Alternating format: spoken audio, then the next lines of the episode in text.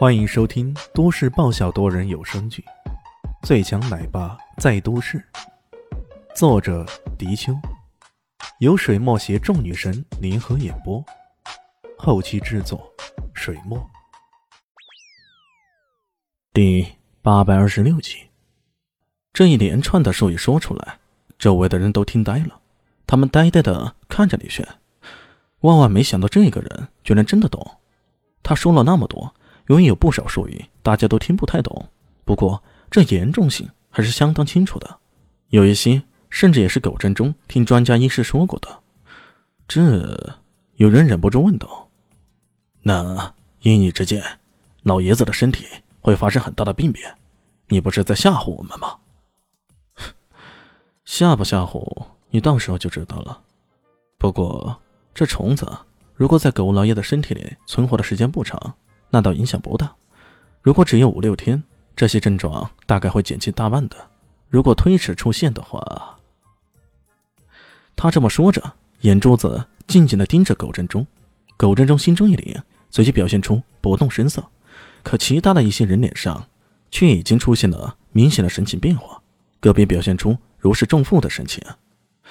那新管家狗归言说道：“这虫子存活多久，我们倒是不清楚。”多谢李先生为我家老爷诊断，我们多谢了。举手之劳而已。李炫呵呵一笑，又聊了一会儿。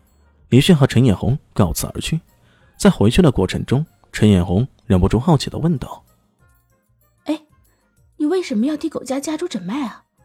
他的问题严重吗？”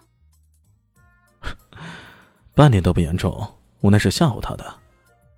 李炫的脸上露出诡异的笑容。这小子，能不能不要这么阴险啊？我故意这么说的，然后又告诉他们，如果说时间不长的话，对身体影响没有那么大。你猜他们是什么反应呢？什么反应？我特别留意过他们的神情，除了那个老狐狸狗振中以外，起码有三个人表现出了一种如释重负的反应。这说明什么呢？说明什么？陈艳红一下子还真的反应不过来了。哎，拜托，你一点思考都没有吗？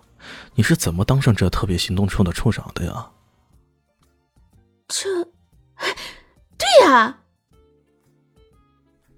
陈艳红突然一拍大腿，他终于明白了。之前。狗家出了那么一档子事之后，是被傀儡虫这个借口给掩饰过去的。被傀儡虫控制，也就意味着狗家跟这件事没有什么关系。毕竟家主是被控制的嘛，下面的人犯错，那也不是他们的原因，对吧？然而现在李轩这么一测试，却分明是说，这虫子在狗正中的脑子里存活的时间并不长。十有八九是为了逃脱罪名，才临时有人将虫子放到老头的脑子里，借此来逃避责任的。那也就是说，这件事肯定与狗家关系很大。陈艳红忍不住一拍掌，大声说道：“啊，我明白了！哼，你果然是个够奸诈的。奸诈？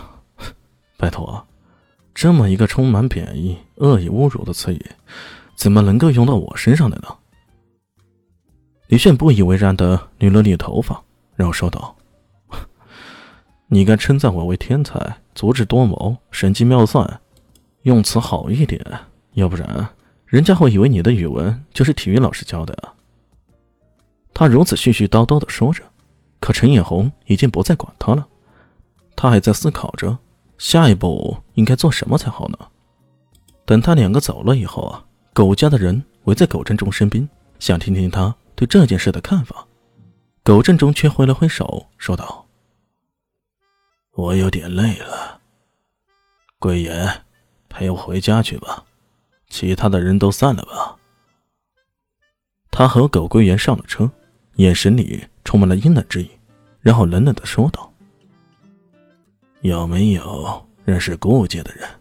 找人把这小子给干掉。苟归言点了点头，然后说道：“我是有认识的，不过这小子那么鬼，我怕。怕什么？出了什么事儿，我帮你兜着。”苟振中冷笑道：“呃，我不是这意思，我是怕这小子实力太强，我们能够联系到古武界的人，又未必就是他的对手。”怎么可能？你不是说认识杀魂堡的人吗？连内区职业杀手也不是他的对手，亦或者冷月阁也可以啊。那我尝试一下。